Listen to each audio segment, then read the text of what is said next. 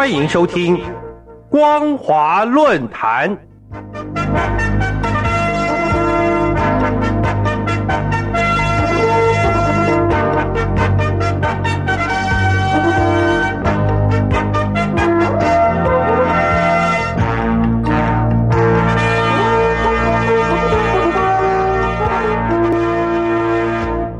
各位听众朋友，你好，欢迎收听光华论坛，我是老谷。今天我们所要讨论的题目是：大陆推行三孩政策，难解人口结构失衡。今年的五月三十一号，习近平主持中共中央政治局会议，宣布实施一对夫妻可以生育三个子女的政策，以及支持的配套措施。中共此时推动三孩政策。固然形式上在优化生育条件以及人口数值，并应对大陆年轻人对目前现实环境感到失望，而不如选择躺平主义、无欲无求的乱象。实质上却难掩正在恶化的大陆人口老龄化、劳动力短缺问题以及经济增长压力。现实上的大陆人口与生育问题，已经不是单纯的政策、经济以及人权的问题。而是严肃的政治问题，既成为部门利益的政治博弈，也反映在地方官员的政绩考核，甚至关系到政府对脱贫攻坚以及特地民族政治考量等诸多复杂成因。今年的五月十一号，中共国家统计局公布了第七次人口普查数据，显示大陆总人口为十四亿一千一百七十八万人。与二零一零年第六次全大陆人口普查数据相比，增加了七千两百零六万人，增长百分之五点三八，年平均增长率为百分之零点五三。二零二零年出生人口初估为一千两百万人。依照种种的数据看来，大陆正面临严峻的人口形势。大陆的出生率在近几年出现断崖式下跌，男女的比重失衡。人口红利也必然持续出现世代性的断裂。更令中共必须警惕的是，大陆当年的计划生育计划，既不像如官方宣传般对经济发展有利，或是对人民生活改善，也不是担忧开放生育将会导致人口反弹般的冠冕堂皇。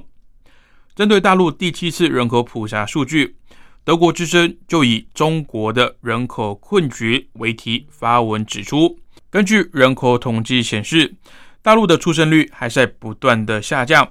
而与此同时，人口老龄化趋势却日益明显。世界报则以“中国可能会出现人口萎缩”为题，报道大陆面临的人口挑战。南德意志报则发表评论，宣称中国的计划生育政策。给许多大陆的女性造成难以弥合的心理伤害，但大陆政府却从来没有为此有过丝毫的歉意或是悔改。多年来，芳心为爱的女权运动被打压，敢于出面反对性骚扰以及男女不平等现象的女性都受到了迫害。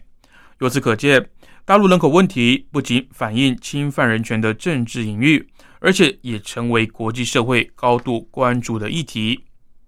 就政策意涵来看，当前大陆老少极端量逐年在增长，中间的中青年劳动力总量却在塌陷，足以让大陆在未来丧失最基本的经济增长动力。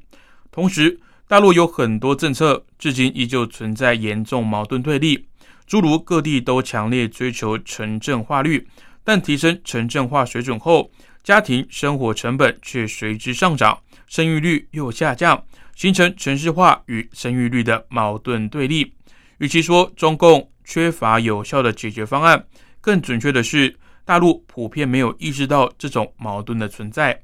况且，也不是单纯的呼吁开放生育就能够应对低生育率以及老龄化的问题。尤其开放生育后，还要成长期以及家庭生活成本的投入。所以在面临这些矛盾对立时，再倡议开放生育。显然已经为时已晚。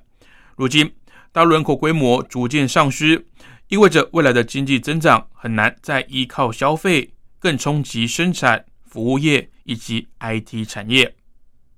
就中共中央而言，计划生育存在着两大政治考量：一个是为了脱贫，第二个是为了针对特定民族人口过快增长的担忧。中共需要用脱贫来证实自己统治的正当性，尤其大陆改革的最大动力就是摆脱贫困。不同的是，习近平在前任领导人的基础上制定明确的脱贫时间表，而人口过多显然不利于脱贫的实现。对习近平来说，担心全面开放生育会冲击今年如期实现的脱贫目标，还会导致之后的返贫，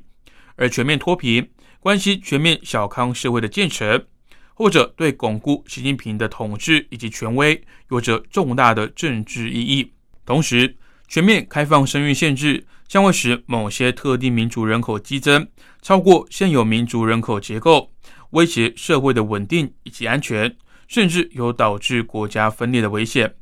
尤其少数民族多胎现象很普遍，人口增长会快于汉族。故而，调节特定民族过快增长就成为必要的政治安全考量。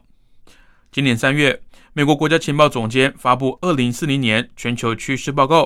就指出中国与东亚正在进入高龄化社会，人工智慧产业发展将决定一国能否成功应对的战略因素。未来，中共势必将更加借此强化社会监控与采取政治动员，维持强大的社会凝聚力以及信心。而其运用灵活的领导、提供就业、商品以及服务的能力，却让中共中央更加集权专制、镇压人权的政治制度，也使中国更能适应未来的变局。即使大陆人工智慧产业有助于发展高科技，提高劳动生产效率，代替人工，甚至应对长照产业的需求，但是少子化的问题恐怕比老龄化更为严重。少子化将冲击未来社会品质、治理效率以及文化，甚至让整个社会失去进步以及发展的可能。大陆人口问题的特殊性可见一斑，已经不是纯粹的公共政策议题，而是意含着严肃的政治问题以及必要的政治安全考量。以上就是今天的光华论坛，我们所讨论的内容是大陆现在推行三孩政策。难解人口结构失衡。感谢您的收听，我是老谷。